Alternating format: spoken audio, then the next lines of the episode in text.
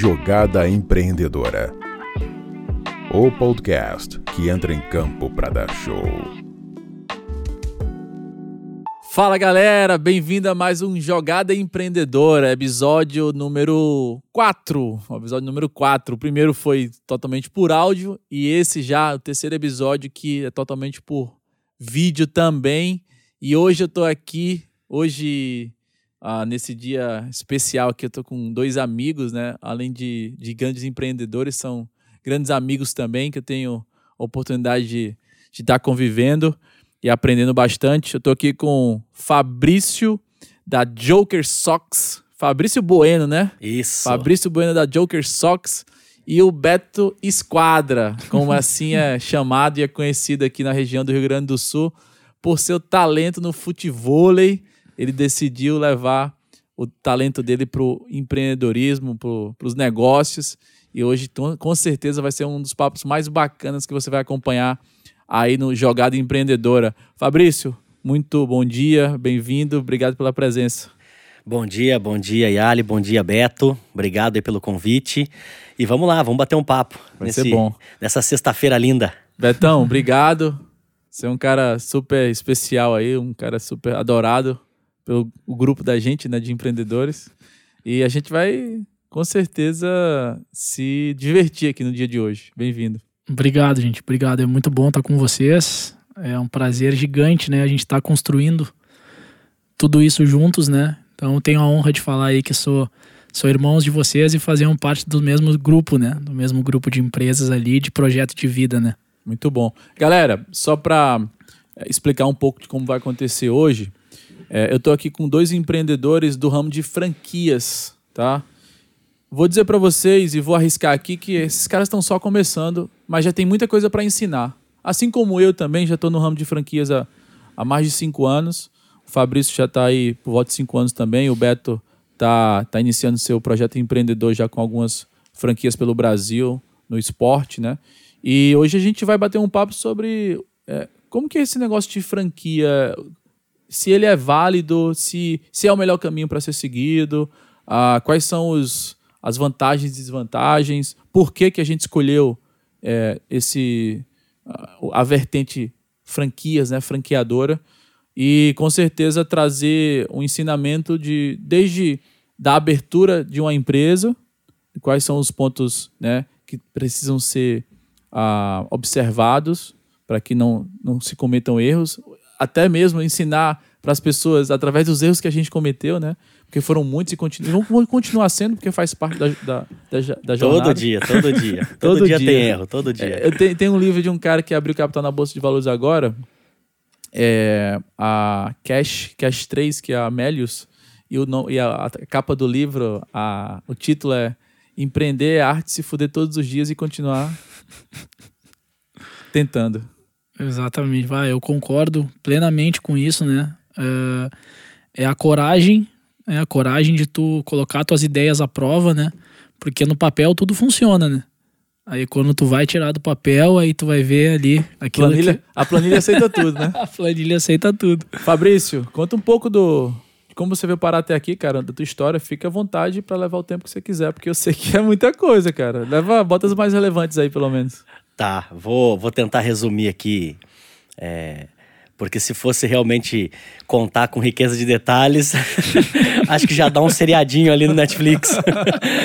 Mas vamos lá, como diz o meu, meu sócio, Sandro Cerzedelo, é, nós já temos um tema para o primeiro livro, né? Como quebrar uma empresa. eu, ele fala para mim que eu fiz de tudo para quebrar a empresa.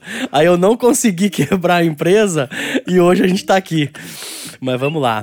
Na realidade, eu sou eu sou natural de Itatiba, né, uma, uma cidade interior de São Paulo.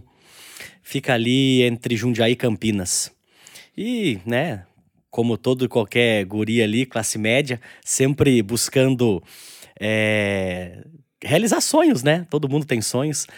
E eu lembro que eu entrei numa, numa multinacional com 21 para 22 anos, num sistema de trainee, né? Um processo de trainee foi ali naquela, naquela empresa multinacional, uma empresa colombiana, que eu aprendi a vender.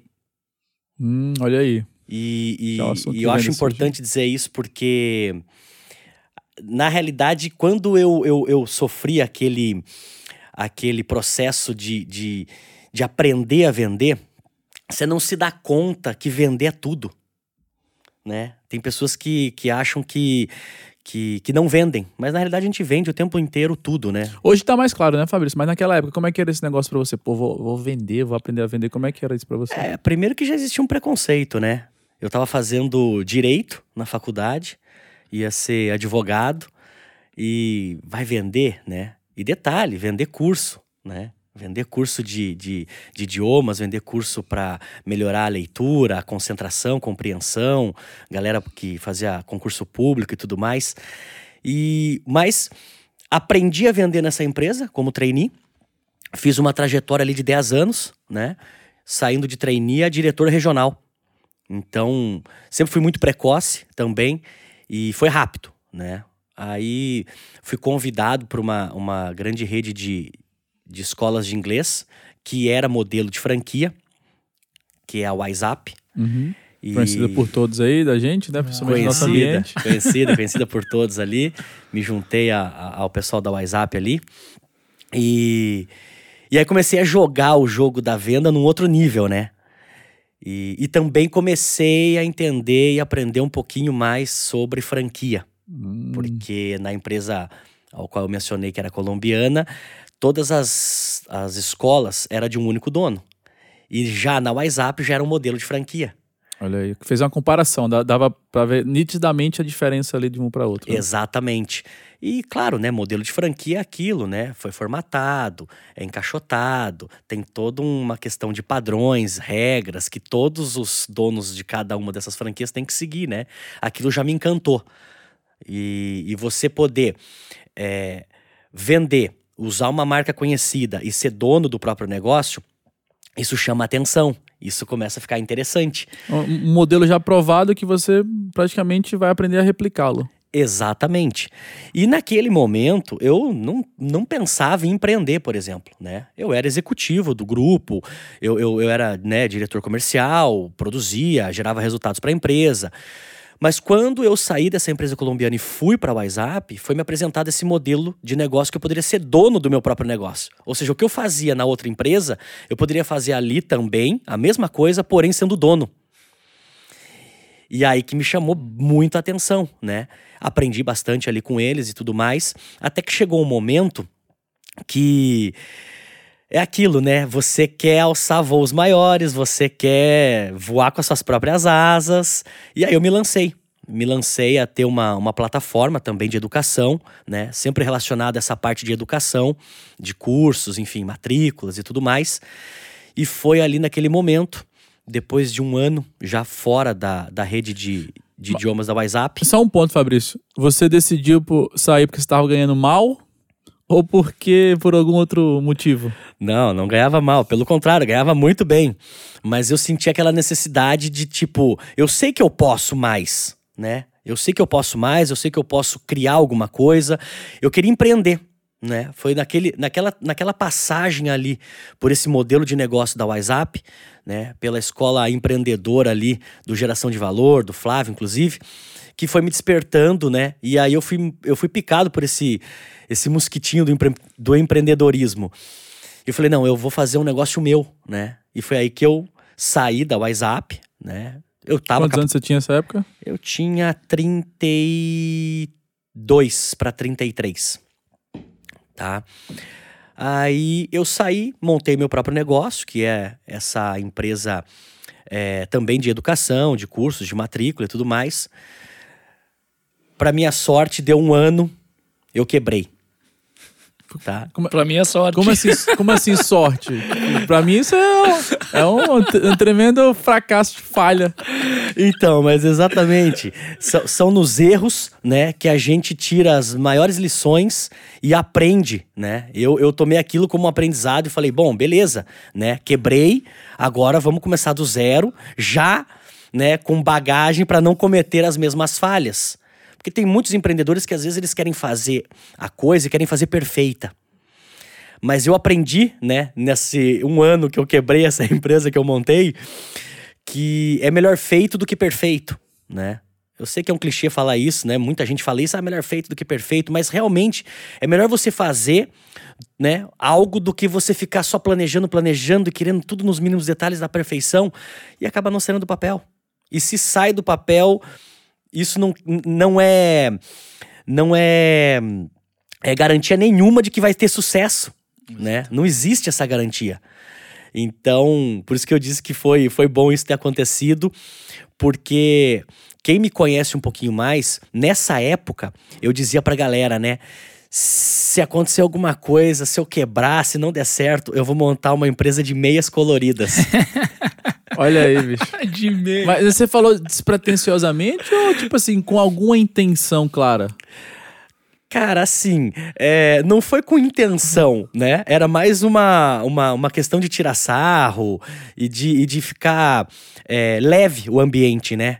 E eu sempre usei meia colorida. Então vou agora eu vou, vou começar a contextualizar aqui, né? Eu sempre usei meia colorida. É, eu sou um cara que sempre é, fui pra frente, fui, né? Eu sou um cara que eu acredito que eu, eu, seja feliz o tempo todo, né? Porque eu busco isso, independente da- das situações. Então eu tenho ali um, um, um slogan que a vida tem que ser leve e divertida. Porque se não tiver leve e não for divertido, alguma coisa tá errada. Esse final de semana tu me falou uma frase que ficou bem marcada pra mim, cara. Não sei se você lembra. Faça do seu inferno o seu céu. E, cara, isso é tremendo, né? Porque a gente vive muitos momentos ali muito de, de, de baixa, né? Momentos tristes. Porque é inevitável. É, é, é, a gente não consegue controlar todas as variáveis, mas entender que aquela variável tem alguma coisa pra te ensinar. Exatamente.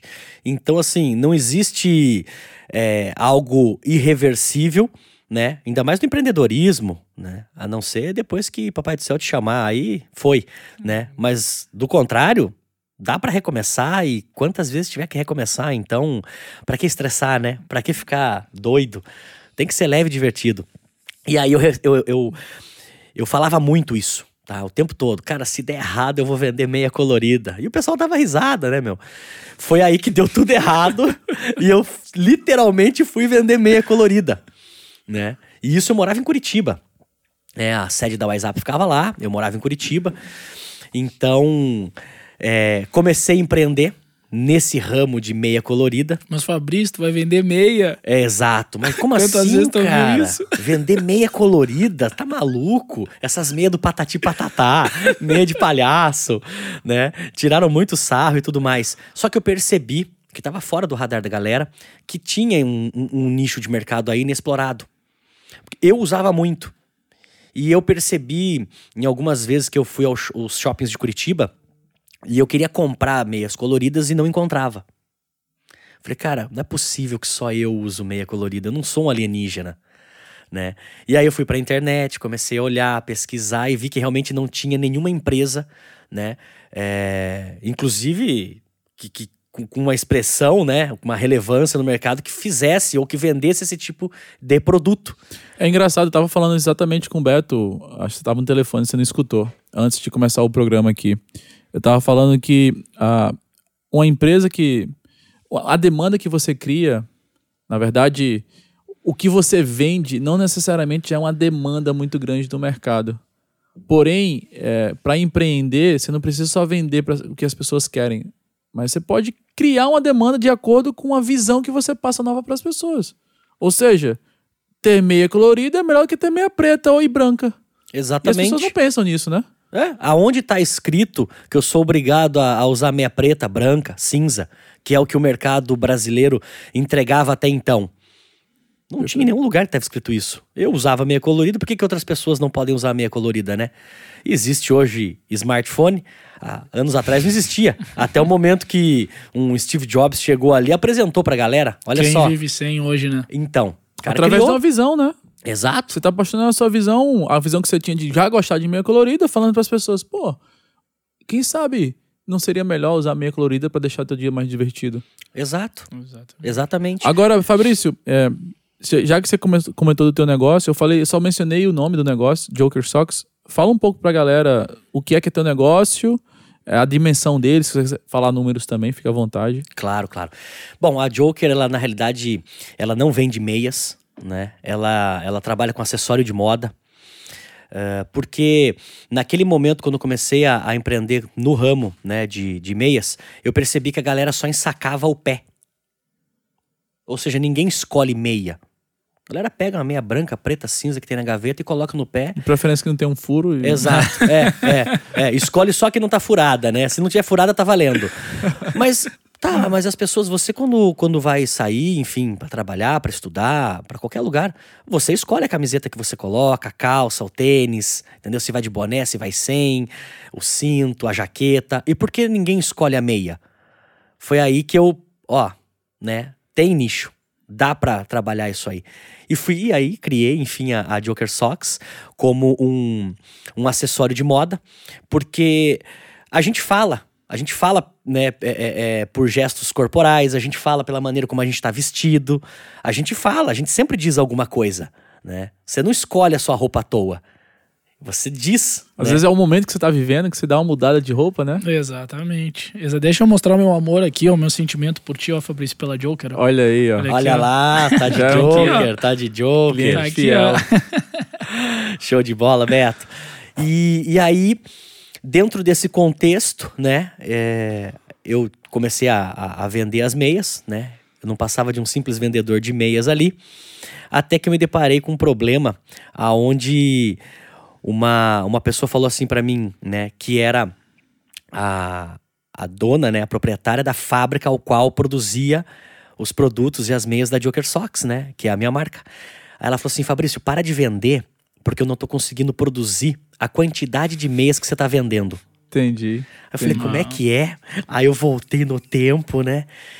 Quando eu comecei a aprender a vender, eu falei, não, pera um pouquinho. Vender é mágico. É a melhor coisa que pode acontecer é vender. A pessoa chega para mim e fala, para de vender. Eu falei, não, tá errado isso aí, né? Foi aí que eu, eu decidi que é, não podia ficar na mão, né? Não podia ficar na mão de fornecedor, não podia ficar na mão de uma pessoa que me, me disse para de vender. Sendo que eu sou movido à venda, né? E aí eu fui obrigado a montar a minha própria indústria. Tive que montar uma fábrica de meias ah. para produzir a, o meu próprio produto. Para muitos isso seria um risco tremendo, né? Porque é um passo ter a sua própria indústria, fábrica, não deve ser fácil. Não, não é fácil. E assim, é, ainda mais sem recurso, tá? Ainda mais sem recurso. Agora você imagine eu, estudante de direito, fiz faculdade de direito, entendo o que de parte industrial e, e têxtil, né? Mas é aquilo, eu queria voar com as minhas próprias asas, então vamos para cima. Ô Fabrício, uh, eu ouço muito, né, desde que eu comecei ali no, no empreendedorismo, eu ouço muito. Uh, ai, vamos parar agora de vender porque a gente precisa estruturar a empresa para atender a demanda. E uma das, um dos pontos que eu aprendi muito com vocês, né? Aprendi muito com o Mário. Não é assim que se faz, né? Não é assim que se faz. Tu não para não. de vender para organizar a tua empresa para atender a demanda. Nunca, jamais. Até mesmo porque assim, a venda é que traz a receita para a empresa. Né? E se tem receita, você consegue comprar todo e qualquer tipo de é, é, sistema, solução, profissionais. profissionais, enfim, né? As faculdades que você precisa ali para executar determinadas situações dentro da empresa, né? Perfeito. Então, venda é tudo, não se para de vender nunca. Jamais. jamais. Oh, jamais. Jamais para de então, vender. Então eu já suponho aqui que você não parou de vender para montar uma fábrica. Não, de jeito nenhum. Eu vendia mais ainda, porque eu tinha que pagar os equipamentos. Foi aí que montamos né, a, a fábrica com um tear. Logo depois que eu comecei a produzir a minha própria meia, eu percebi que nada mais me impedia de montar, inclusive, uma rede de lojas para distribuir o próprio produto. Até então você vendia meia. Internet site, Instagram, enfim, né? E detalhe, vendia só pra varejo. Até que chegou um momento que eu comecei a perceber que tava para vender atacado. E foi aí que eu comecei, né, fazer em grandes quantidades e volumes, comecei a abrir atacado, fazendo venda para outras lojas, né, outros é, é, representantes que pudessem comprar o produto e revender. Maneiro. E aí montei o primeiro ponto físico de venda, né? Que foi um, um quiosque da Joker Socks de 6 metros quadrados num shopping. E todo mundo ainda dizendo: você é maluco, vai vender meia num shopping. Como é que você vai montar um, um quiosque, uma loja num shopping só de meia? Gente, meia vende, meia vende. É aquele negócio. uh, aquele, naquele momento, e eu passei por isso, Fabrício, é, você estava sendo um maluco. Minha mãe falou que eu era maluco. A minha mãe falou que eu era maluco. Só que eu já enxergava aquele negócio lá daqui a tantos anos, velho. Exato. E hoje, o que, que as pessoas falam? Bah, É um É um visionário. gênio. É um visionário. É um É, genial a ideia. Mas eu falava, né? Se der tudo errado, eu vou vender meia colorida. Na brincadeira, mas você vê como a brincadeira se tornou, né, algo sério. E começamos aí com uma loja. Isso foi em 2017 para 2018, tá? Então, começamos com uma loja ali no primeiro ano que eu abri essa essa primeira loja, a gente finalizou esse ano com cinco, cinco quiosques, né, em shoppings diferentes, inclusive já em três estados, né, Rio Grande do Sul, Santa Catarina e Paraná. Isso aí virou 2018. Lojas próprias ou já com modelo de franquia? As quatro primeiras lojas próprias. Aí um dia o meu advogado chegou pra mim e falou assim: Fabrício, vamos testar modelo de franquia? Falei: olha, eu, eu gosto da ideia, eu acho que o modelo de franquia funciona muito, né? Eu vindo ali do modelo de franquia. Ele falou: então vamos, vamos fazer uma num formato de franquia. Aí o meu próprio advogado se, se, se colocou à disposição e foi a cobaia. Né? Eu falei, ó, o negócio é o seguinte, se der errado, você perdeu o teu dinheiro, meu, não tem nada a ver com isso. Mas na realidade foi, foi para fazer realmente o teste. Aí testamos, né? é, Essa primeira em formato de franquia. Virou o ano ali de 2018. E nesse ano de 2018 nós colocamos mais 15 lojas. E aí já espalhando para outros estados brasileiros. Finalizamos o ano ali de 2019 com praticamente 20 é, lojas quiosques espalhadas pelo Brasil. Aí viramos, né, 2020. Começamos aí esse ano bacana de 2020, né? Aonde apareceu uma pandemia e Molezinha. molezinha, Ah, molezinha, né? pandemia, né? Fecha todos, todos os shoppings, ninguém sai de casa. Só, só espera as coisas passarem pra vo- poder voltar. Isso, e as eu- contas chegando. E chegando. Isso. e eu com 20 lojas em shoppings. E os shoppings fechados, né? Mas é aquilo, estratégia de guerra, bora vender. Aí já lançamos um produto de oportunidade, que foram as máscaras. Perfeito. né? As máscaras Ah. protetoras aí para o Covid. E, e aí finalizamos o ano de 2020, mesmo com a pandemia, com um crescimento de 150%, batendo ali 50 lojas, 50 franquias vendidas. Que Sensacional. maravilha. Enquanto tava todo mundo esperando a pandemia passar, o Fabrício tava vendendo. Exatamente. vendendo. Exatamente. A gente a, a visão, né? A visão que a gente que a gente tem de tu onde as pessoas encontram um problema, né? A gente procura oportunidade. Tu não podia vender meia, né? Então, ah, mas eu não vendo meia, o que, que eu vou vender? Agora eu não posso vender mais nada. Então, maravilha. Nós três aqui, né? Cada um do seu jeito, né? A gente, na pandemia, encontrou a oportunidade de vender máscara, né? Sim, vender Então, máscara. Isso é genial, cara. Isso é genial. Números de hoje, Fabrício. 2021. 2021. 2021 nós estamos hoje com 80 lojas em 16 estados brasileiros. É, uma já vendida para o exterior, tá? Para o Uruguai. Vamos Que instalar ela agora entre novembro e dezembro. A primeira Joker já internacional. É, estamos aí com o Parque Fabril hoje já com 31 teares. Que, Que dá espetáculo. Uma capacidade Fabril pra gente aí de 130 mil pares mês. Que maravilha. E começou com uma, né? E comecei com uma. Uma loja e um tear. Mas- E, aí você ligou pra aquela mulher lá que, que fabricava pra você e falou assim: Deixa eu te explicar como é que faz aqui. Você sabe, é, agora um parênteses aqui. Quando ela falou isso pra mim, é, eu falei que eu não ia, né? Existem vários detalhes ali, né? E é, eu, eu falei pra ela assim, eu falei, olha só, já que tu tá me pedindo pra, pra parar de vender, vamos fazer o contrário? Me vende a fábrica. E ali, chegou um momento ali que eu pedi pra ela se eu podia comprar a fábrica dela. E ela não quis me vender a fábrica dela. Foi por isso que eu fui obrigado a montar uma fábrica. Perfeito. né? Cheguei ao ponto de é, oferecer sociedade pra ela, arrendar a fábrica dela, ela não quis. Né? E agora faz uns oito meses atrás, ela me procurou que ela queria assim aí vender a fábrica dela para mim. eu falei, agora quer- não, agora eu já tenho a É. minha.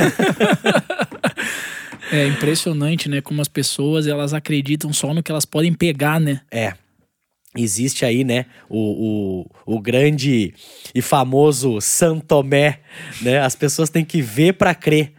E eu já sou aquele cara ao inverso, né? Eu prefiro crer para daí sim poder ver o que a, o- a coisa já realizada. Mas isso, pessoal, eu tenho me dedicado a estudar bastante alta performance. Seja, pessoas de, que performam em alto nível. E a característica principal, o elemento principal para quem performa em alto nível é a confiança.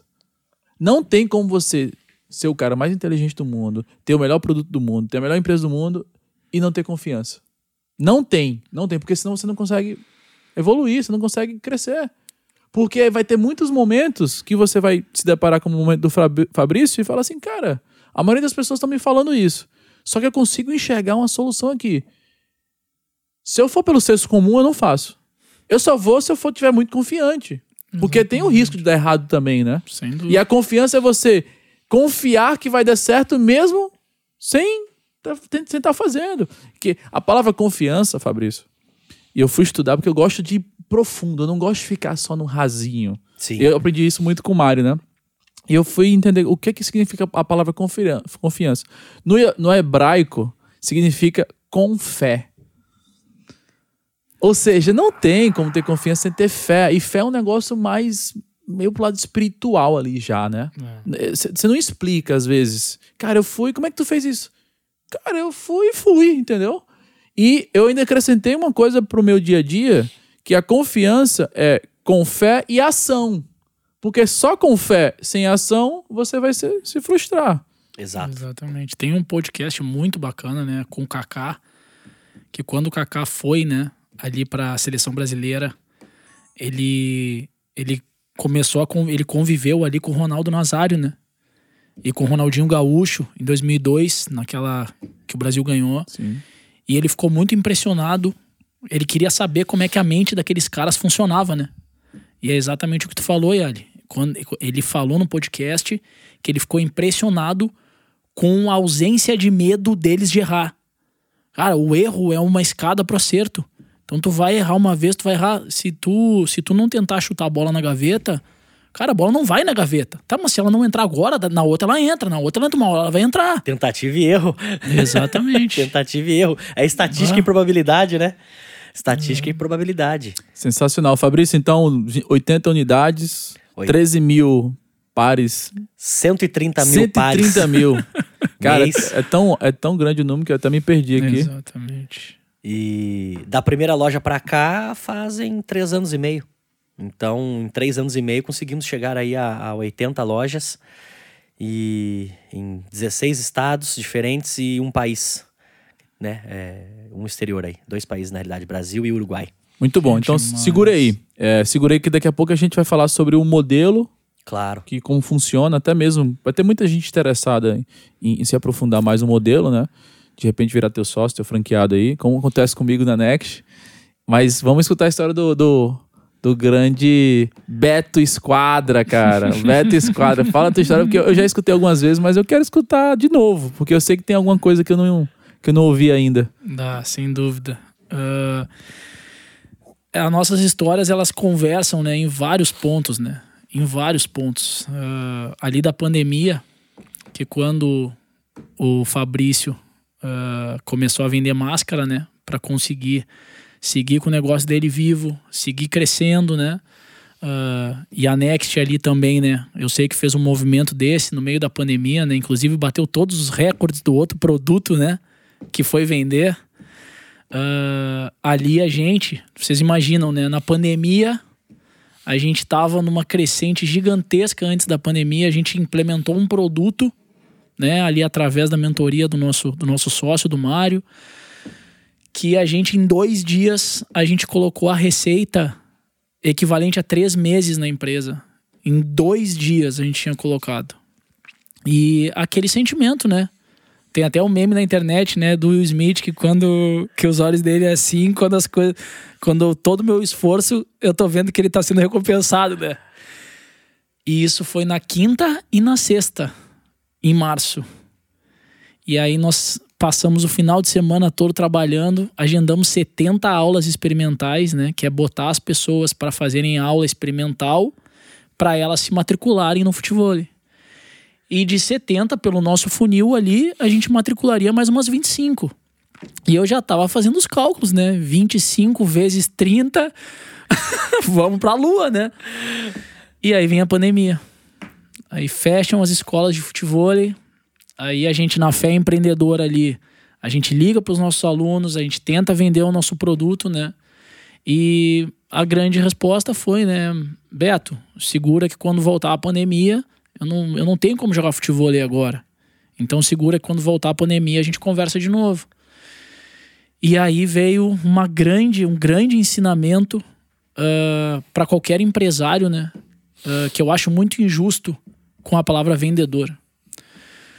O vendedor, quando ele vira um vendedor de sucesso e ele consegue criar o legado dele, a organização dele, param de chamar ele de vendedor.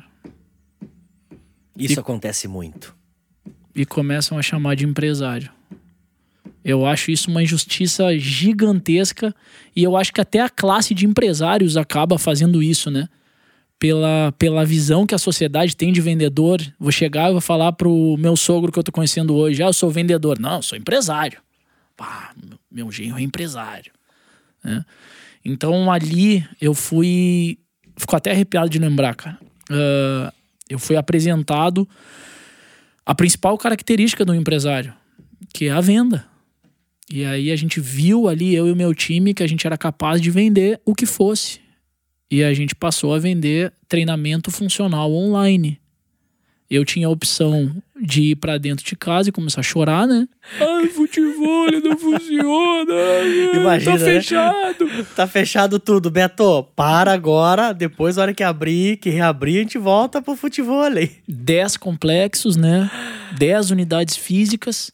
Liga pros franqueados, fala pros franqueados, ó, negocia com o dono do complexo que agora tu não vai ah, ter condições de arcar, mas que tu não vai quebrar, que tu arranjou outra fonte de renda, que quando tu voltar, tu vai estar ali, um locatário fiel. A grande maioria deu certo. Dois ficaram pelo caminho, né? Alguns colaboradores também ficaram pelo caminho. Isso dói, né? Mas é é do jogo, é do game. Então essa eu quis começar a história, gente, por, por essa parte, porque tiveram muitos muitos momentos assim, né? Muitos pontos de inflexão, né? Segundo um dos nossos mentores ali, o Flávio. Ah, e esse foi um deles. Hoje, eu sou bem sincero com vocês. Eu sou de uma linha um pouquinho diferente de ti, sabe, Fabrício? Até é um aprendizado muito grande, é muito bom pra mim estar perto de ti, porque eu, diferente de ti, eu torno as coisas pesadas. Ah, eu sou adepto daquela obsessão. Só que a obsessão, pra mim, eu consegui fazer ela ser um, um sentimento benéfico. As pessoas olham a obsessão como uma coisa de transtorno, como, uma, como um sentimento de desespero. A obsessão, pra mim, ela é um sentimento que me move pra eu chegar naquele ponto. Tá, Beto, e quando chega naquele ponto, eu vou pra outro ponto. É claro. E eu vou pra outro. e eu vou aumentando a régua. Então, E quantos pontos tem? Ah, não sei. Não sei. Não sei. O meu projeto inicial era 100 franquias. E quando eu sentei com o Mário, lá onde foi teu casamento também, né, Yali? Aham. Ah, quando ele viajou lá de Orlando, ah, ele pegou e falou pra mim, né? Eu quero saber se tu tá disposto a vender todos os dias e eu quero saber se tu tá disposto, se tu enxerga um cenário de 500 unidades. Porque 100 unidades pra mim não não é que não, não, me, não me gere valor Não vale a pena meu esforço. não vale a pena o meu esforço. E aí eu olhei e falei assim: ó, meu Deus, onde é que eu tô me metendo? aí eu, eu olhei pra ele, né? E falei: ó, se tu acredita em 500, tu que já fez, né? Redes prosperarem em 500 unidades, tu acredita que a, a nossa rede pode chegar, é a minha nova obsessão. Tô contigo. Quero a confusão, né, Fabrício? Confusão, confusão. Tem que ter confusão no E aí, negócio. você pega um cara de 60 anos de idade querendo fazer mais outra rede de 500 franquias, e aí você fala assim, cara, eu, se eu não fizer isso, eu sou um merda. Exatamente. E não uma, né, Yali? Duas, três, quatro. Ele tá no projeto ali com a gente, ele dá aula para nós, né? De, de dedicação, de entrega, Fome. de fome, né? Então eu quis começar por esse momento, assim, porque esse momento uh, eu acho que é uma justiça a profissão de vendedor. É, a diferença é que depois que tu tá vendendo matrícula, tu começa a vender, como tu tava falando antes do programa, né, Ali? Tu vende plano de futuro pros teus líderes, né? Tu vende plano de futuro, Esperança. esperança, né? Tu vende capacitação pros franqueados, Sim. Vende empreendedorismo, vende meia, vende futebol. ajuda. Eu vendo até pra minha esposa que eu tenho que trabalhar no sábado até às 19 horas. Tá vendo? E tem que ser bom vendedor, Tem que né? ser bom, porque Tem que essa ser é a bom. melhor venda. E é todo sábado, meu amigo. Ela não lembra do sábado passado, não. Tem que vender de novo esse sábado. Ah, e aí, voltando, né? Então, no início, ah, eu fui formatado ali. ah, eu fui formatado pela minha família, pelos meus líderes, né? Meu pai e minha mãe, para ser servidor público. Minha mãe meu pai, ah, servidores públicos da Caixa Econômica Federal e do Banco do Brasil, sempre me deram uma vida boa, uma vida confortável. Eu estudava num colégio público, beleza, mas era num dos bairros bons de Porto Alegre, no Menino Deus, ia a pé pro colégio. Ah, e foi muito fomentado em mim ah, a ideia de serviço público, né? Dia 21, o teu dinheiro faça chuva, chuva ou faça sol, tava lá. Eles compraram ali no formato normal da sociedade, né? Se endividaram, Claro. compraram três apartamentos financiados. Eu passei 15 anos vendo a minha mãe e meu pai Pagando Diz- os boletos. pagando os boletos, aí ah, se arrependendo, né, de já ter pago três apartamentos, quatro apartamentos. Então eu fui muito formatado para esse modelo. E aí com 21 anos, ah, eu entrei para a guerra ali, né, do, do concurso público. E fui aprovado, depois de um tempo, fui aprovado no concurso da fiscalização de trânsito em Canoas. E eu nunca fui, eu nunca fui ah, o primeiro da aula, nem o segundo, nem o décimo. Eu estudava para passar. Sempre, sempre. Então, como é que eu olhava e falava assim, ó, como é que eu vou passar em concurso público? Como? Eu cheguei lá na Ubra em Canoas, Fabrício. Eu cheguei na Ubra em Canoas, tinham 7.800 pessoas. E aí aqueles prédios da Ubra, né? Cheio de gente. Cheio de gente. E eu olhei e falei assim, ó, 36 vagas, o que que eu tô fazendo aqui? Qual é a chance de eu ficar em 36º disso aqui tudo? Só que ali, né, gente, até ah, resgatando um podcast ali, um programa do Kobe Bryant, ah, de um vídeo do YouTube, Obsessão, que tem dele. ah, olha a visão do cara, Yali. O cara fala que quando ele entrou na NBA e ele começou a ver os atletas, olha a visão do cara, Fabrício. Isso aqui vai ser moleza. Bah. Quê? Como assim moleza? Tu chegou na NBA, cara. Na, na NBA do Michael Jordan. Aí ele olhou e falou: os jogadores da NBA, os jovens que chegam lá, eles chegam com o objetivo da estabilidade financeira. E quando eles chegam lá, eles já se atiram nas cordas e eles porque eles já conseguiram a estabilidade financeira. Relaxam. Então não me surpreende o Michael Jordan ter ganho cinco títulos. O Seis, né? fantasma da, da estabilidade. O fantasma da estabilidade. Ou seja, não é um negócio só do brasileiro, né? O americano, o ser humano na Terra, ele é. O ele quentinho, né? É o natural, zona né? de Procurar conforto. o que é mais, mais cômodo ali. Ah, Quem, e- quem que vai querer confusão? Quem? Cara, que é o negócio ali, né? Cara, cara que entra na NBA, ele não ganha mal, né? Pô, Ele imagina. já ganha alguns milhões por ano ali. Exatamente. E, e ali, quando ele quando ele disse isso, né, essa, essa visão, essa mentalidade, assim, de buscar o desconforto, de buscar a melhora, ah, aquilo me pegou muito forte quando eu tive acesso a isso, né, essa visão. E, e eu tinha estudado muito antes do concurso. Estudei bastante, porque eu acreditava na minha mãe, acreditava no meu pai, eu via, né, que aquilo funcionava. Ah, e aí eu estudei muito e acabei ficando em quarto. E foi a primeira vez na minha vida que eu descobri o poder do ser humano. É, que o ser humano ele pode muito mais do que ele imagina. Muito mais do que ele imagina. E eu fiz uma conta básica, que aí, trazendo o funil de vendas, né? Eu fiz o 352 ali do concurso. Sem saber.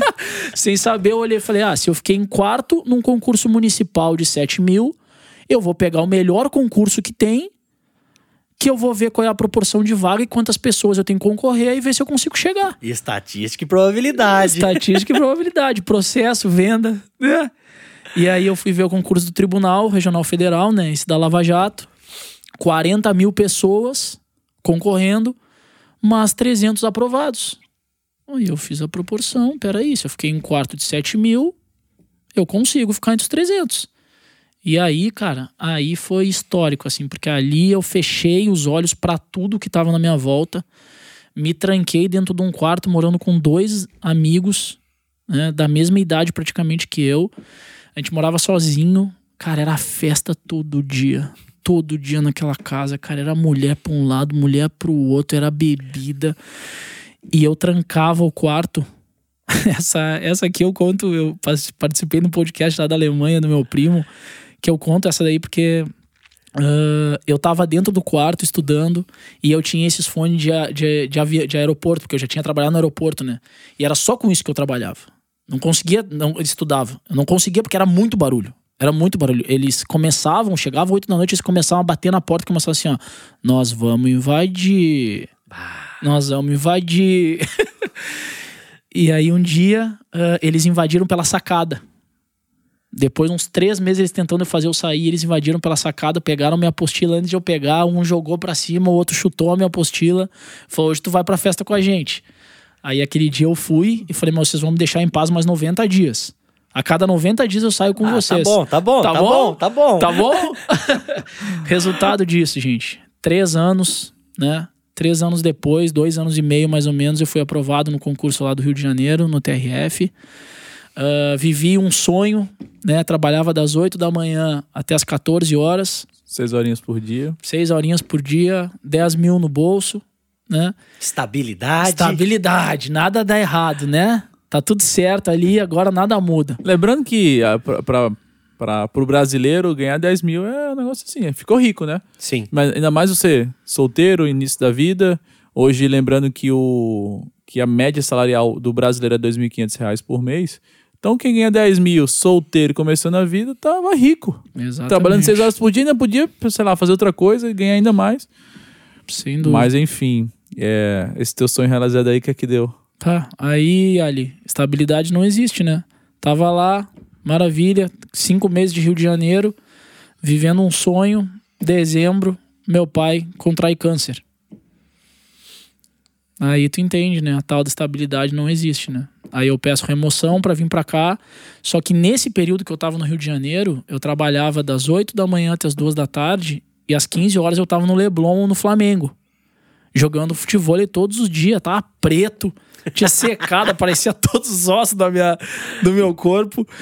E, e aí eu, eu tinha voltado a competir no futebol, porque em 2005 eu fui apresentado ao futebol. E ali eu aprendi a jogar tudo e deixei de jogar para estudar para concurso. Uma renúncia, né? Um sacrifício.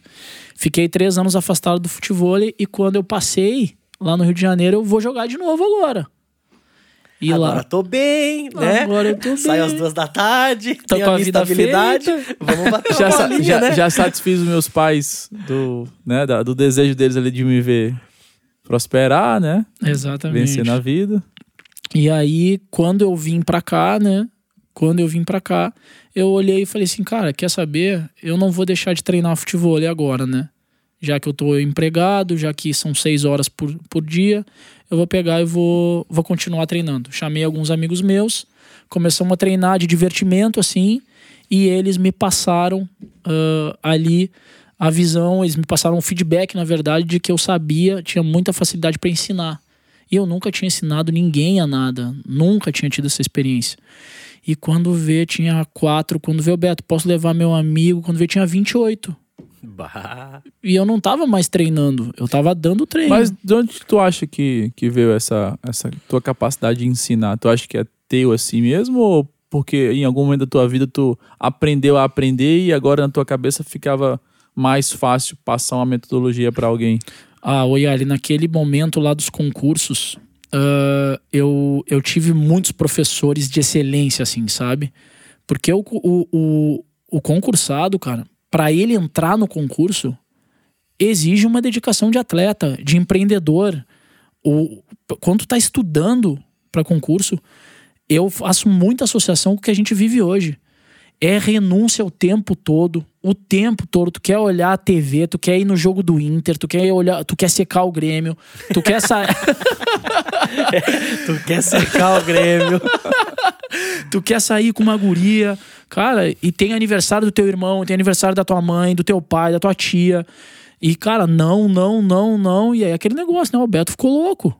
Daqui a pouco ele vai ficar louco, né? Eu, é por um tempo, gente. E vai valer a pena. E aí uh, eu tive acesso a isso, sabe? Eu tive professores de muita excelência. E aí eu acredito que por conta desses professores, eu observava muito o método deles. Uh, muito. E aí eu acho que eu consegui entender intuitivamente como tu repassar para as pessoas. Por que, que eu fiz essa pergunta, Fabrício e Beto? Porque eu acredito, eu, eu tive esse entendimento recentemente, uns 4, 5 anos atrás. Mas eu acredito que tudo que a gente faz hoje prepara para a gente fazer coisas grandes lá na frente. Então, talvez toda aquela dedicação em estudos, em aprender métodos, ter metas, serviu para ser um excelente professor de futebol ali, naquele momento ali que você estava fazendo a transição. Tenho certeza, ele. Entendeu? certeza. Então, assim, é, é, é, é só fazer perguntas para clarear. Por que, que eu sei fazer isso bem? Porque as pessoas acham que a, a gente nasce assim. Eu, eu nasço empreendedor, eu nasço vendedor, eu nasço bom comunicador, um bom líder. E não é, né, velho? Alguma coisa da tua vida te ensinou a fazer aquilo. Você, você nem percebia. Mas se você for pensar, foi alguma coisa na tua vida que te ensinou a fazer aquilo. Eu, por exemplo, cara, eu fui um cara que eu nunca gostei de sair ficando com meninas. Eu sempre gostei de namorar. Era tipo assim, eu gostava de conquistar. Entende? Eu falo assim, cara, eu quero ficar com a menina, eu quero conquistar ela. Eu passava três meses paquerando com alguém para poder conquistar a menina. E eu criei um jeito de me aproximar das meninas. Ou seja, eu criei um jeito de convencer as meninas de que de te vender. deveriam ficar comigo.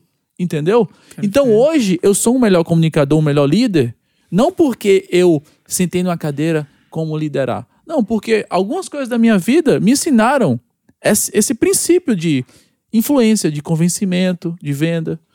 Entendeu? E eu sou bom com gente.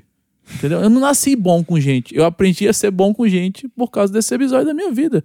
Então, é bom deixar claro aqui, porque as pessoas acham, não, não, Yali nasceu assim. Os nossos pais tendem a falar, não, meu filho é assim. Não, é que meu filho é tímido. Não, porque meu filho é aquilo. Não, ele não é, não. Ele está. Exato. ele está assim, entende? Ele pode se desenvolver. Talvez ele não se torne o melhor jogador do mundo se ele começar a jogar agora. Mas ele vai ser muito bom se ele treinar. Perfeito. Talvez ele não seja o melhor vendedor e empreendedor do mundo.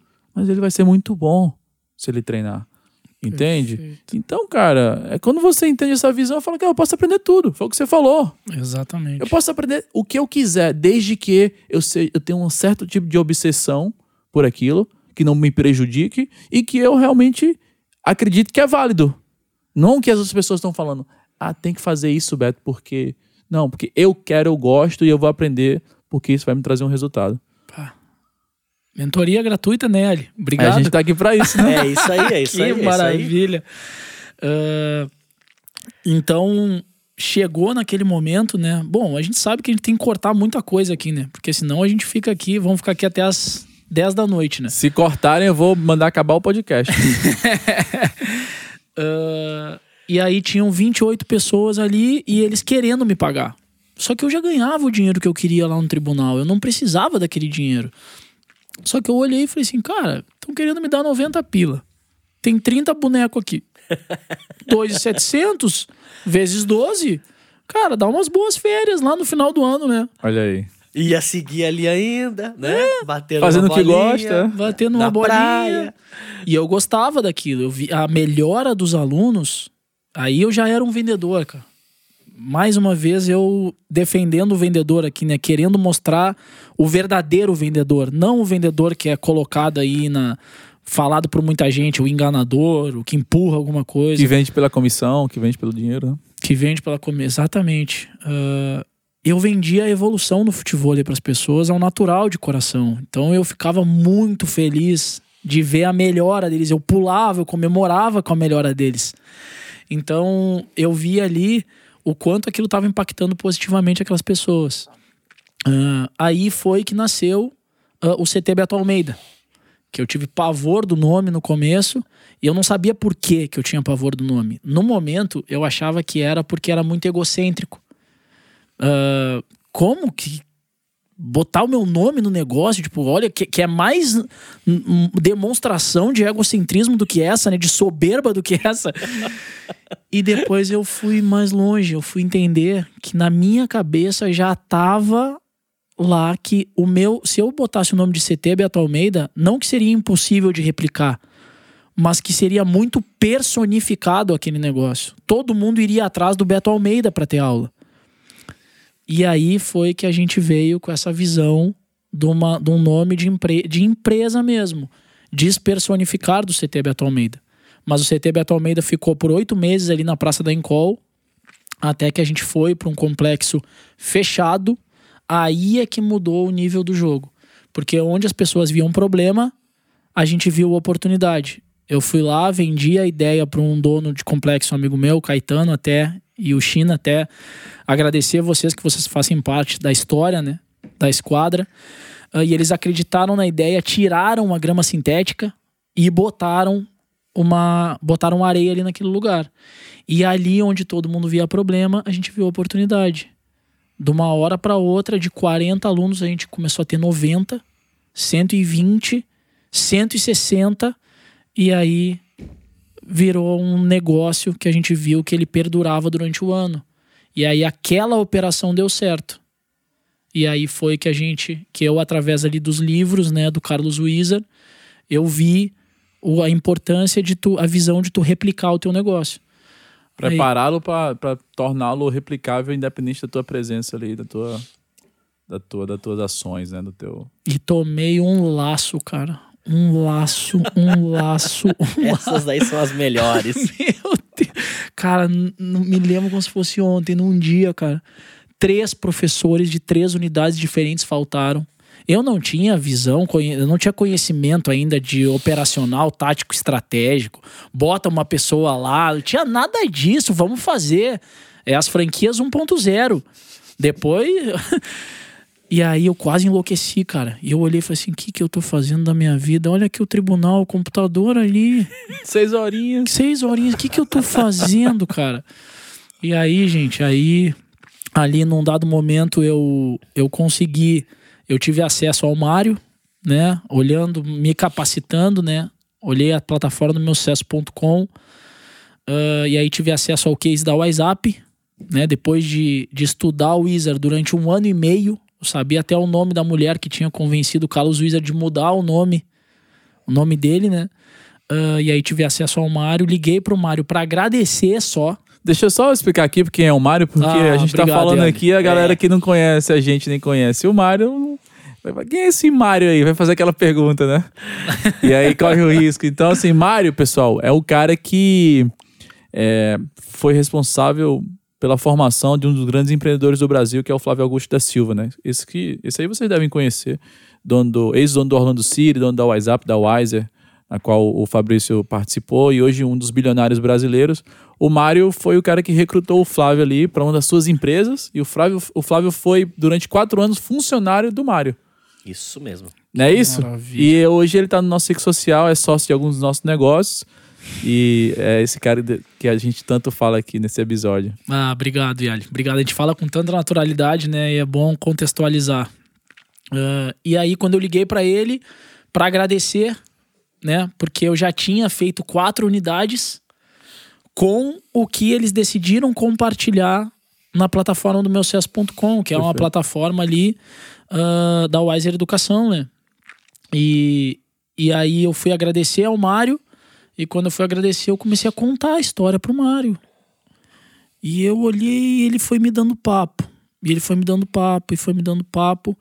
E aí, agora, um dos pilares, né, da metodologia de desenvolvimento pessoal que tem na SQD, na esquadra, né, na antiga esquadra, que agora é SQD, né, uh, Fazejamento. Fazejamento. Fazejamento. Planejamento não te leva a lugar nenhum sem o fazejamento. Então ele pegou, me deu uma aula ali com meia dúzia de palavras, falou: ó, suas ideias são muito legais, mas vamos ver o que, que você vai conseguir fazer. Então aí ele começou, né? Toma conta da região metropolitana, monta uma metodologia, Paraná, Paraná, Paraná, Paraná. E aí chegamos hoje onde nós estamos, né? Graças a Deus, com sete unidades abertas, sete assinadas por abrir. Uh, estamos com 13 uh, postulantes a franqueados, né? Que a gente vai fazer agora a seleção, a escolha ali, né? Para quem que vai virar franqueado. E o melhor, né? Ah, não faz dois anos que a franquia da, da Esquadra era 5 mil e hoje a franquia da SQD é 40. E ela vai aumentar já já. Então, uh, essa valorização, esse, essa, esse reconhecimento do mercado, digamos assim, né? É um, o tangível de todo o nosso esforço, né? Então eu chegamos no momento agora que é os novos desafios que estamos, né, ali de aumentar o time comercial, de cada vez melhorar o treinamento. Que o Fabrício conseguiu dar esse passo, né? 90 unidades, 80, Fabrício? 80, 80. 80. Ah, é 80, 90, Já, né? é, na próxima, próxima semana já tá. Já tá com 90, né? Temos que chegar nos três dígitos. E hoje estamos aqui para compartilhar essa história com vocês. Muito Obrigado, bom, muito bom. Então, as nossas histórias, o pessoal deve, quem conhece a gente ou quem não conhecia agora conhece, já deve estar associando nossas histórias pelo modelo de empreendedorismo que a gente decide viver, né? Primeiro, pelo modelo de franquias, que é a expansão através ali de sócios franqueados que decidem investir na marca é, e comprar um know-how. Esses 40 mil, ele compra um know-how e a associação dele com a marca que já é conhecida e provada é, por você e por seus, pela, pela sua rede franqueada. Então, a gente chega num momento onde a gente converge as nossas histórias. E como é um podcast onde a gente ensina sobre mentalidade, modelos empreendedores, histórias de sucesso, né, através de exemplos, através de cases como os nossos, é, eu queria entrar nesse ponto do, cara, Fabrício, o que é que é franquia na tua visão? É, como que as pessoas podem se beneficiar desse modelo? Quem é um franqueado e quem é um franqueador, né? É, e o que é que tu enxerga aí de pontos positivos aí para quem quer, quem sabe abrir uma franquia ou quem sabe franquear o seu negócio? É, passa a tua visão para a gente aí com esse, toda essa experiência que você tem nesses últimos anos. Vamos lá. Na realidade é assim, né? Quando você começa a empreender, você não tá com a cabeça, né, voltada para replicar o, o, teu negócio e, e se tornar franqueável. Né? Você quer mais, né, na realidade, é que dê certo. Né? Esse é o primeiro passo. Mas depois que você é, é, executa né, com excelência, você percebe que se você consegue fazer com uma, por que não fazer com duas? Aí você vai lá e monta a segunda e vê que o mesmo trabalho que dá uma dá duas. E depois o mesmo trabalho que dá duas dá três, dá quatro, dá cinco. Uma vez que você domina, né, o, o teu negócio, você vê que fica simples, né? O trabalho que dá uma vai dar o mesmo trabalho que dá cem.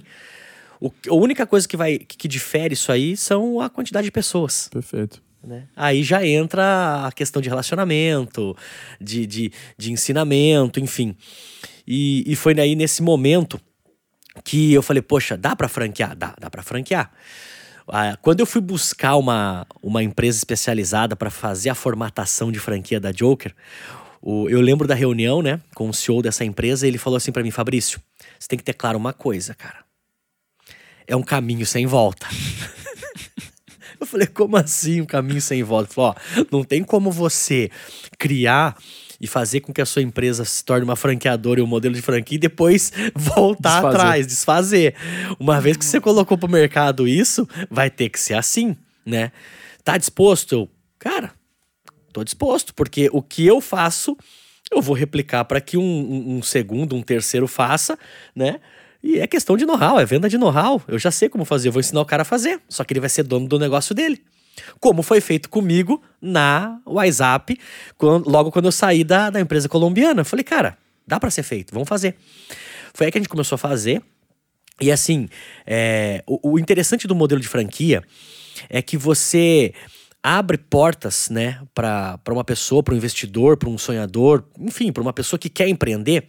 Só que muitas das vezes a pessoa que quer empreender, ela tem um certo medo, um receio, enfim, de se aventurar em algo desconhecido, né?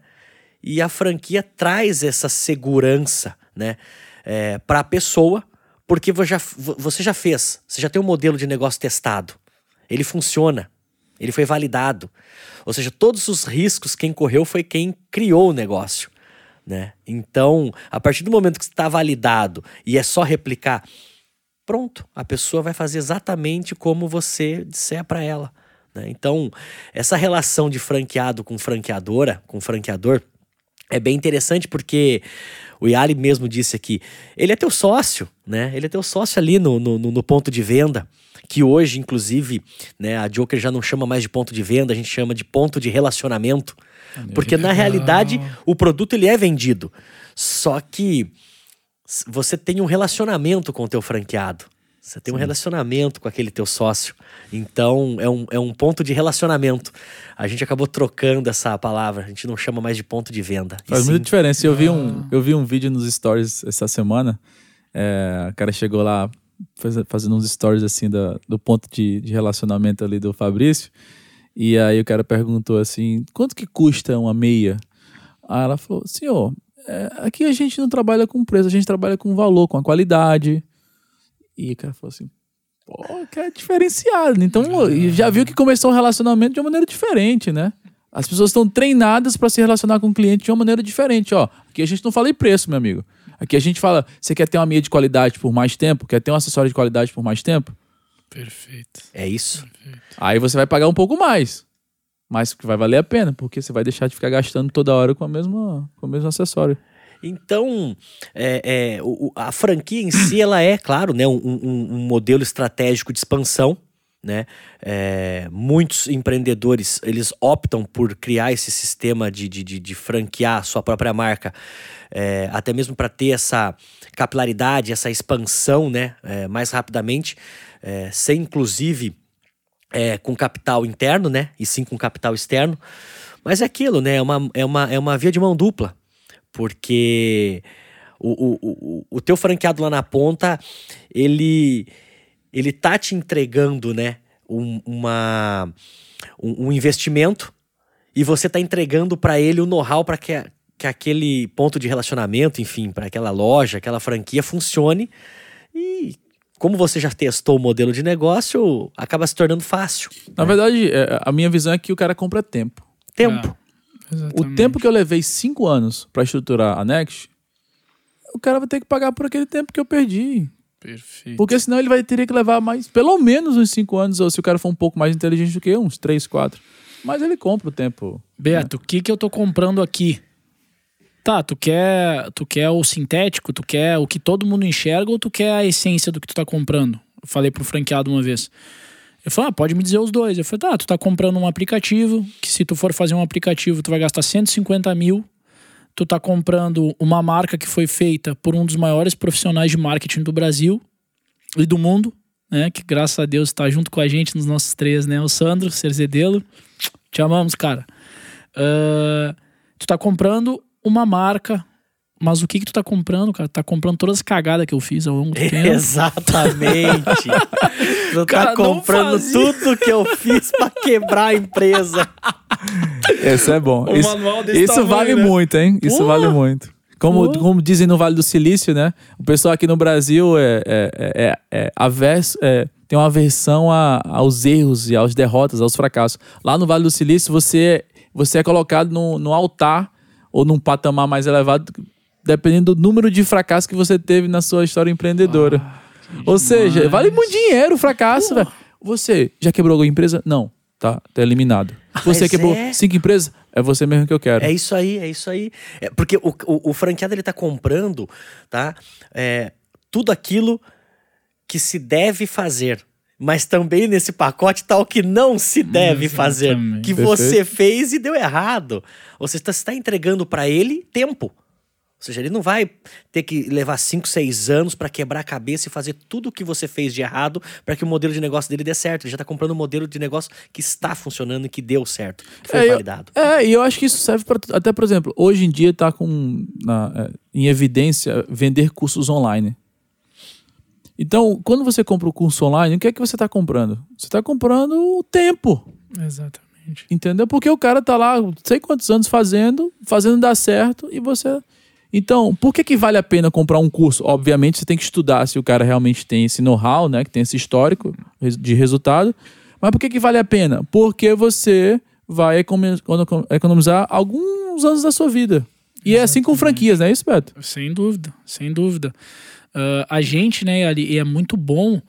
ah, a gente, o Mário fala muito em ser casado com conteúdo que a gente compartilha, né? Então, por que que a gente tá com o Mário?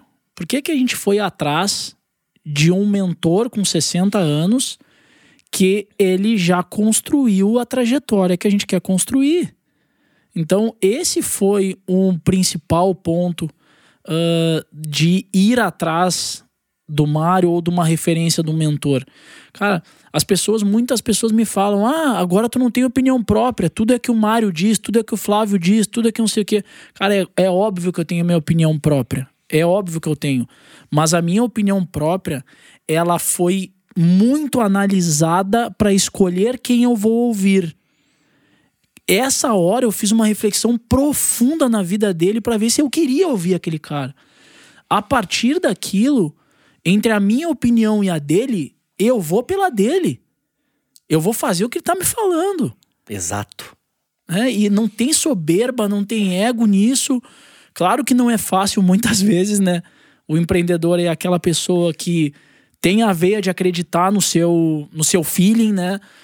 E é difícil tu chegar pra uma pessoa, às vezes, muito motivado com a ideia que tu teve. "Ah, Eu tive uma ideia genial! Aí tu chega e. A gente tem uma técnica pra isso. Eu, Danilo e o Lucas, meus sócios, a gente tem uma técnica pra isso. Quando, quando dá problema nesse negócio de visão, de não, a minha ideia é melhor, a gente senta e fala assim: ou eu te convenço ou tu me convence. Pronto, acabou. A gente vai ficar aqui até um convencer o outro. A gente não pode sair daqui uma ideia de um, uma ideia do outro. Tem que sair assim, a ideia que vai ser colocada em prática. Exatamente. E aí, cara, é uma, uma, uma ferramenta que a gente usa e dá muito certo pra, pra não ter esse negócio de, ah, você tá falando o que, que fulaninho falou. Não. Eu falei com várias pessoas e a ideia mais vitoriosa é essa. Por isso que eu falo isso e pronto, acabou. Não tem problema nenhum, entendeu? E a partir desse alinhamento vira a ideia de todos. Não Exato. foi a ideia do Yali, a ideia do Lucas, do Mário, do Fabrício. Cara, alinhamos isso aqui, vendemos um pro outro, não sei o que, não sei o que. Então é a ideia de todo mundo. Porque esse, Naquele momento passa a ser de todos. isso aí- Exatamente. Exatamente. aí. Mas muito bom, muito bom. Então a franquia, assim, pra resumir pra galera, é, o que eu captei aqui de vocês, é, do lado do franqueado, ele vai comprar know-how, tempo, ele vai comprar um parceiro, ele vai comprar é, uma estrutura que foi investida, caso você falou do aplicativo, que se ele fosse fazer sozinho, ele teria que desembolsar muito mais. Eu, no caso da Nex, já investi mais de um milhão de reais em, em tecnologia. Para ele, ele ter o que eu tenho hoje, ele teria que investir no mínimo uns 5 milhões de reais para ter toda a marca, todas as contas das redes sociais, com o número de seguidores, com o número de cases de sucesso, são mais de 2 mil atletas nos Estados Unidos. Ou seja, você abriu uma franquia com 40 mil reais, que é da gente também tá 40, tá 50 mil da gente. Já foi, já foi 90, mas agora a gente fez algumas mudanças ali para ter um, um pouco mais de capilaridade. Mas em breve a gente vai voltar para 100. E para o cara pagar isso e falar assim, a gente já enviou mais de 2 mil atletas para os Estados Unidos, Pô, nem se ele pagar 5 milhões ele pode falar. Tá vendo? Cara, compra de know-how é um negócio sensacional. Compra de know-how. Compra de know-how. Exatamente. Franquia é isso, é compra de know-how. Pelo lado da franqueadora, né? ah, eu vejo muito, Yali, eu, eu, eu referi aquele, aquele momento, né? De que quando eram quatro unidades próprias, né? Teve um dia ali que eu quase enlouqueci. ah, e aí eu entendi um dos propósitos, né? Um dos propósitos da, de tu expandir através do modelo de franquias, né? Tu vai lá, tu faz um processo seletivo para entender quem é o teu franqueado, né? Para ver quem é aquela pessoa apta a ser o representante da tua marca, Que praticamente vai se casar contigo. que praticamente vai se casar contigo, que tu vai lutar ali pelo sucesso dele, e aquela pessoa, ela vai tocar o negócio com a tua marca lá. Tem gente que gosta de chamar o franqueado de gerente, eu tenho pavor disso. Né? O franqueado não é teu gerente. Se fosse gerente, a rede seria minha. Exato. né? O, o- ele é o dono do negócio, é o CNPJ que tá lá no, no nome dele. É... Ele é teu sócio Eu chamo, ali. de, eu chamo de sócio, velho. Eu chamo de Exatamente. sócio. Tem uns sócios melhores tem uns sócios piores. Perfeito. Como em todo lugar. perfeito. Tem um sócio mais dedicado e tem uns sócios menos dedicados. Mas se eu não olhar pra ele como sócio e falar assim, cara, eu tenho uma responsabilidade também sobre ele, porque não é sobre a responsabilidade que ele tem com a marca. É a responsabilidade que eu tenho e fazer com que o cara prospere. Porque senão, cara, a gente sabe, nem todo mundo tá pronto como a gente, tá? Né? Senão estaria franqueando também. E oi, Ali, tu falou agora, né, ah, de, de lutar pela prosperidade do franqueado, né? E os nossos modelos de negócio, a gente, claro, vocês com certeza pesquisaram muitas franqueadoras para ver como é que funciona, né? E eu fico muito grato, fico muito feliz, assim, que nós temos uma postura diferente de franqueadora. A gente age diretamente e constante no resultado do franqueado. A gente diariamente, a liderança comercial, ela tá em contato com o franqueado, ela matricula, ela vende pro franqueado, até vender pro, fran, pro franqueado a gente vende. O franqueado tá lá sentado, além de entregar todo o manual que a gente entrega, né, de todo o know-how, as respo- a gente ainda matricula pra pessoa. Então, ah, esse modelo das nossas empresas, assim, né, que nos foi apresentado, que a gente comprou com gamificação, com liderança ativa, Formação. formação, é. Eu acredito fielmente nisso, cara. É tremendo. A gente chama lá na Next de gestão matricial. É uma franqueadora com gestão matricial, ou seja, tudo parte da matriz. Obviamente que tem muitos franqueados nossos, Fabrício, que fazem coisas melhores do que a gente faz. É o que, que a gente faz. A gente deixa muito claro para eles, ó, no dia que você estiver fazendo uma coisa melhor, a gente vai te chamar, vai aprender contigo e a gente vai até inclusive te chamar para fazer uma, uma mentoria, uma aula para compartilhar o que você tá fazendo aí com o restante da rede. Hoje em dia todo mundo se fala, velho. Os, os franqueados têm grupo entre eles. Sim. Entende? Então, assim, a informação corre muito rápido.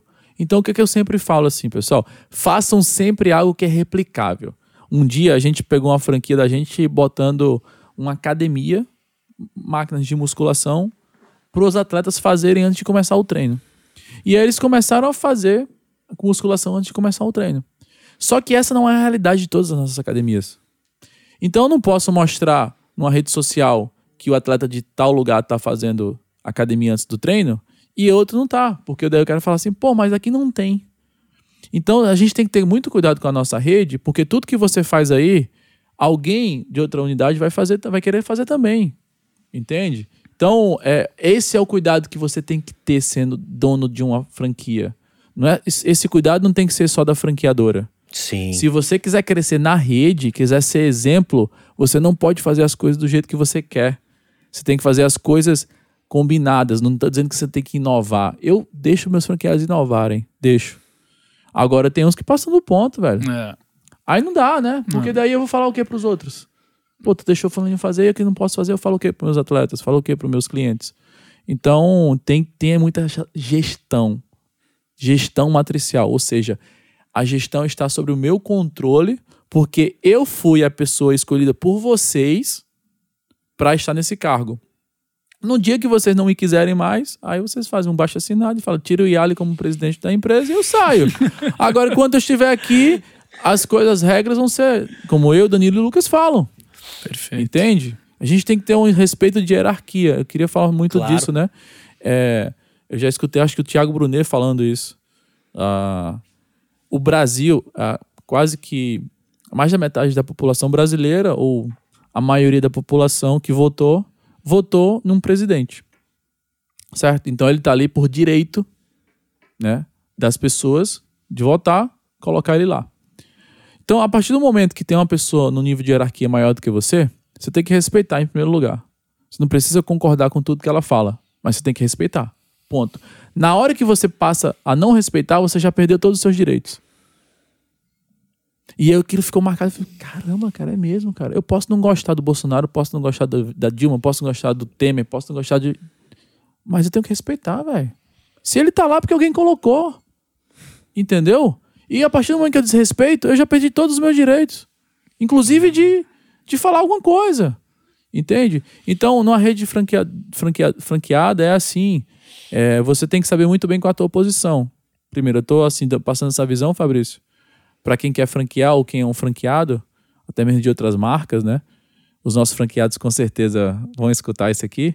Sim. Mas para você ganhar respeito, primeiro você tem que respeitar. Ah, e, e tem uma dúvida muito grande, né, Ali? Não sei se vocês concordam comigo, mas eles ficam muito em dúvida, uma pergunta, né? Uh, até onde eu posso ir? Tu fala, né? Que tu vai ter, que tu vai me dar essa liberdade, que a franqueadora da SQD dá essa liberdade pra gente inovar, mas até onde vai? Fala, cara, se não tá proibido lá na COF, vai embora. É se não tá proibido lá, porque lá tá que tu não pode mudar a cor do logo, tu não pode fazer isso, tu não pode fazer aquilo. As coisas mais bizarras que tu pode te incomodar, tá, a grande maioria tá escrita lá. Então, se tu sentir, cara, com transparência, faz. Faz. O Big Mac, né, Ali? Ele foi inventado assim, né? Por outro, pro outro franqueado. Foi por, por um franqueado, né? A história é sensacional, né? É. Uh, foi um. Botaram um X, né? Botaram um Bauru na frente de, um, de uma franquia do McDonald's. E aí não estavam conseguindo vender, porque o X, o Bauru que tinham colocado era tá muito vendo? maior, né? E aí o franqueado quis, né? Pegar, posso fazer isso? Não, manda pra nós aqui. Perfeito. E aí a gente faz, validaram e nasceu o tal do Big Mac. Tem uma história do é, Edgar Corona, dono da Smart Fit. Inclusive abriu o capital na Bolsa de Valores recentemente. Foi, recentemente. E ele falou que chegou num franqueado lá e aí o franqueado tava dando aula de body jump, alguma, alguma aula que ele tava dando para as mulheres ali no estacionamento do local onde ele tinha locado para fazer a academia da Smart Fit. E ele falou assim, Tipo, isso não tem no meu modelo de negócio, não. É. O meu modelo de negócio é dar aula de musculação. E é self-service. O cara chega lá e vai. E por isso que é barato. Não tem ninguém. Você vai lá, malha e vai embora. E o cara tá dando aula no estacionamento. E tá lotado. E naquele momento ele falou assim: eu, eu tenho duas opções. Ou eu proíbo ele, ou eu replico isso pro resto da, da rede. Exatamente. Ou seja, Hoje a rede inteira faz isso porque um cara foi lá e usou e deu certo. Entende? Então tem que saber o ponto onde, até onde você pode ir, né? Você não pode burlar as coisas, você não pode, sabe, fazer as coisas ali por interesse próprio. Você tem que fazer ali com interesse de. Deixa eu testar, porque, inclusive, pode ser uma ideia muito boa para que a minha a restante da minha rede possa usar, né? Acontece muito isso com você, Fabrício, lá, ou como é que faz? Acontece, acontece. Acontece sim. Na realidade, não é, com relação, por exemplo, ao modelo de negócio, mas sim com relação ao próprio produto. Porque, como é um produto simples, né? Poxa, gente, a gente tá falando de meia, né? Então, a gente tem, obviamente, os nossos designers, a galera que, que, que cria o, né, todo o layout da meia e tudo mais. E vira e mexe, tem franqueado ali mandando o desenho, porque essa meia, se fizer assim, vai ser sucesso, porque essa outra vai fazer assim. Aí eu fico às vezes imaginando, se eu fosse pegar o desenho que todos os franqueados me mandam, ou seja, não ia ter coleção da Joker, ia ser a coleção dos franqueados, porque a gente recebe o tempo todo, né? Claro, vem muito desenho bom, vem muita Sim. ideia de designer boa, né?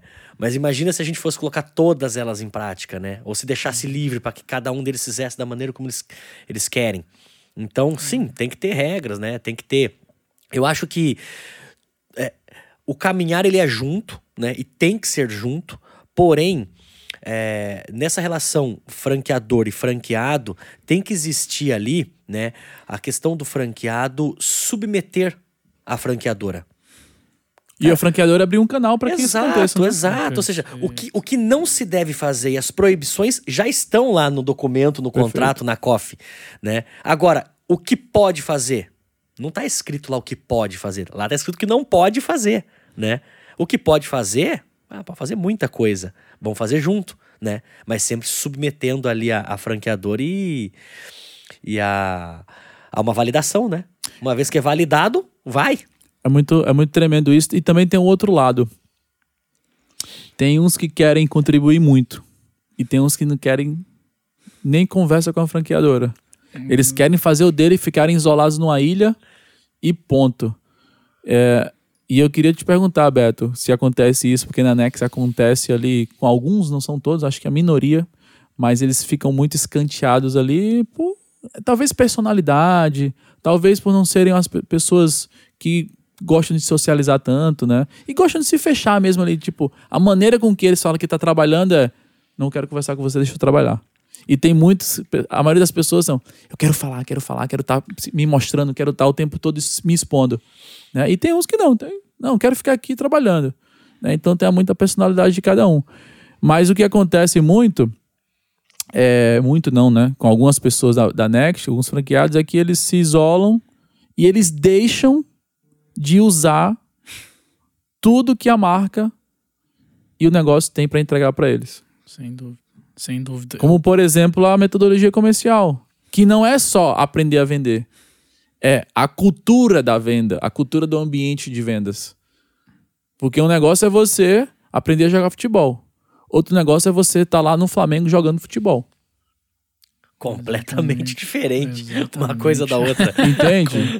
Tá com um preparador físico, tá com um nutricionista, tá com um treinador te falando, tá jogando um campeonato, que é uma competição, tá se expondo, te- tendo regras que você tem que. tendo treinamentos diários para que você se aperfeiçoe. E aí tem os franqueados nossos, cara. E aí eu não, eu não tenho problema nenhum de falar, porque é, é para eles mesmo isso daqui, né? Que eles fazem um treinamento de franquia, que geralmente dura de uma a duas semanas, e nunca mais falam com a gente. Ou se fala uma vez a cada três meses. E aí, quando tu vai falar com eles, né, Yali? Não sei se é o caso, né? Quando tu vai falar com eles, eles ah, não fui falar contigo porque tu não falou comigo. Eu falei, não, mas espera um pouquinho, né? Ah, aí, o que, que a gente procura fomentar muito lá na SQD, né?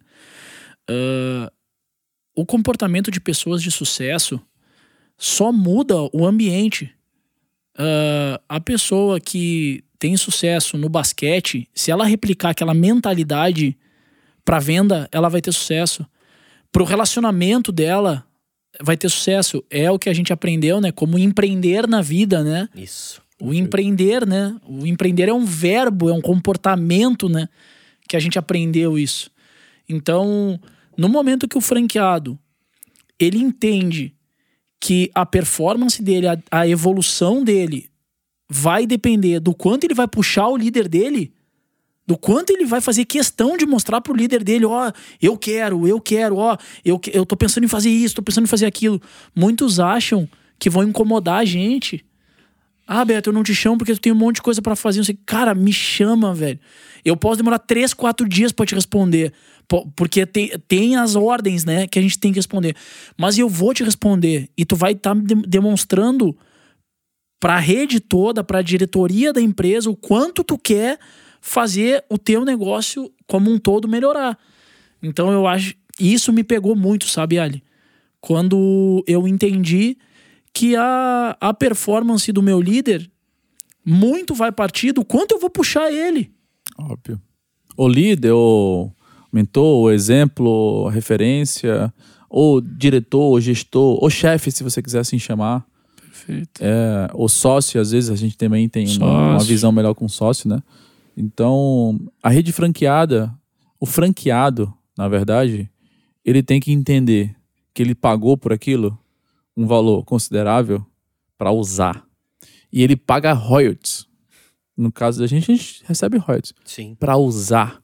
Ele não paga só para ter uma marca. Ele paga para ter todo o know-how e conhecimento que é compartilhado diariamente. Sim, E se todo não o servir para ele? É aquele negócio, né? Eu vou participar disso aqui. Isso aqui serve, isso aqui não serve. Então usa um negócio que serve. Sempre vai ter alguma coisa que serve, velho. Sim. A gente tem uma rede de quase 100, 100 localizações. Quase 100 localizações. O Fabrício 80. Você tá indo aí para mais de 20 nesses moves que você tá fazendo. Sempre vai ter um conhecimento que você não tem, velho. Sem dúvida. Sabe? E, É um ajuste, é uma peça, é uma engrenagem que vai fazer teu negócio diferente. e o Yali de hoje, É isso que eu já ouvi algumas vezes, né? Ah, não, mas eu já sei o que o Yali vai falar, tu não sabe. Sabe por que, que tu não sabe? Porque o Yali de hoje, ele não é o mesmo Yali de seis meses atrás. Perfeito. Pessoas como nós, nós estamos buscando o tempo todo melhorar para vender melhor, para atender melhor. pra- Sim, sem sombra de dúvida. Na realidade, é, a gente tá falando sobre esse tema do, né, do, do, do que o franqueado faz, o que não faz e tal. Foi por isso que, inclusive, a gente mudou esse, esse- essa nomenclatura né, de ponto de venda e tal e colocou relacionamento. Porque tem que se relacionar. Relacionamento é um negócio fantástico. Quanto mais você se relaciona com as pessoas, mais é, é, é, fica forte a causa. Mais se chega no entendimento. Isso tem é que tremendo. ter relacionamento. Isso é tremendo. Tem uma pesquisa de, da Singularity University, a, a faculdade é, da Vale do Silício conhecida por ser a mais inovadora do mundo, né? Por ensinar pessoas e empresas a inovarem. E eles fizeram uma pesquisa lá falando que o profissional do futuro é aquele cara que tem empatia, o cara que é criativo e a pessoa que tem coragem. Se você não tiver esses três elementos, você pode ter feito faculdade em qualquer lugar do mundo. Você não tem empatia, não sabe se relacionar não tem criatividade para criar soluções para as circunstâncias ali, para os desafios que você tem.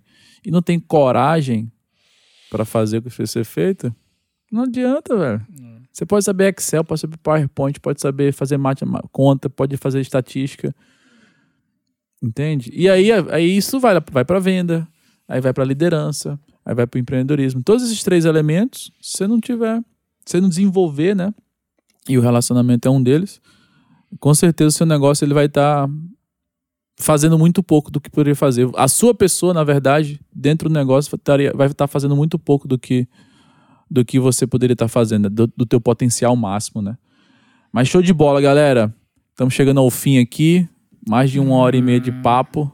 Show Uma de hora bola. e meia já passou. Uma hora e meia passaram. Que isso. Uma hora e meia de Que papo. É, é, com certeza, se a gente quisesse passar, o- passar o dia inteiro aqui, não tenho dúvidas que teria conteúdo suficiente. Mas eu queria que vocês no final aí deixassem é, um pouco de informações para quem, quem tá querendo se aprofundar no negócio de vocês, né? querendo se aproximar de vocês nas redes sociais, até mesmo ali o site, entender um pouco mais do que vocês fazem, né? Porque talvez o cara vai estar muito ali próximo é, do pensamento que a gente tem aqui de empreender ou de franquear um negócio, dentro no meio do esporte, no caso do Fabrício no meio da, da moda, né? Que é assim que você está posicionando tua Sim. marca com moda. Espaço é de vocês. Quer ir tu primeiro? Vai lá, Betão. Vou eu? Então, as redes sociais, arroba SQD Futevôlei, mandem um direct ali, é, que a gente passa as informações, e o meu pessoal, arroba BetoSQD. Ah, também ele tem o site, né? Que, que ele ainda tá com a marca antiga, mas tá passando pela reformulação, www.esquadrafutevôlei.com.br. Aí coloquem as informações de vocês ali, entrem em contato com a gente, que eu garanto, tá, pessoal? Isso está acontecendo e eu não quero, não quero que veja acontecer com quem está interessado aí, né? Várias pessoas falaram comigo há meses e meses atrás: ah, eu vou esperar um pouquinho para comprar. Aí eu falei: vai aumentar. Não, Beto, não vai aumentar tanto assim, a gente recém tá voltando de pandemia. E aí agora, as pessoas que tiveram a oportunidade de comprar uma franquia por 15 estão tendo que pagar 40, né? E tem gente pagando, tá? Tem gente pagando. Mas melhor que tivessem tido a fé empreendedora, né? Sim. Que não precisa ser muito inteligente também, né, cara? Pra ver o que que tá acontecendo, né? Explosão dos beat sports no Brasil. E com quem a gente tá aliançado. O Mário e o Sandro já fizeram redes de 500, é isso que eu falo. Eu nunca fiz. Mas, mas as duas pessoas que estão comigo já fizeram algumas. Então tu não precisa ser muito inteligente pra saber que vai ter. Se Não ele tá precisa. aqui é um motivo. É o know-how, é o know-how. Voltamos né? a falar sobre o know-how. Exatamente. Bom, vou deixar aqui também então é, nosso site, é, jokersocks.com. É, redes sociais, né? Instagram, Facebook também, Joker Socks. E fica aí, meu Instagram pessoal é Fabrício Bueno. Para quem quiser ter um pouquinho mais de leveza, colorir a vida, né? Andar no estilo, com atitude. É só usar aí as nossas. Ver os carros Socks. bonitos também, né? Ver os carros bonitos também. O homem gosta de carro. É, não tá, não tá fácil pra ninguém, como diz o Mário, né? Não tá fácil, não tá fácil. Imagina pra quem não tá vendendo. Exatamente. É isso aí, Exatamente. galera. Galera, muito obrigado pela participação de vocês, pela, pela a presença aqui nesse podcast, por ter escutado ou ter assistido, que estão nas todas as plataformas de áudio e vídeo. Ah, e eu espero que vocês tenham aproveitado esse momento assim como eu aproveitei também. Desejar sucesso aos meus amigos aqui, parceiros de negócio. Espero que você que está procurando sucesso ou ainda mais sucesso do que você já tem, que você po- possa prosperar muito e usar desse teu empreendimento, dessa tua vida para também fazer outras pessoas prosperarem. Beleza? Grande abraço a todos e até o próximo Jogada Empreendedora. Valeu, Obrigado, tchau, tchau. Valeu, valeu. obrigado. Se você gostou do conteúdo, curta e compartilhe com seus amigos. Até o próximo episódio.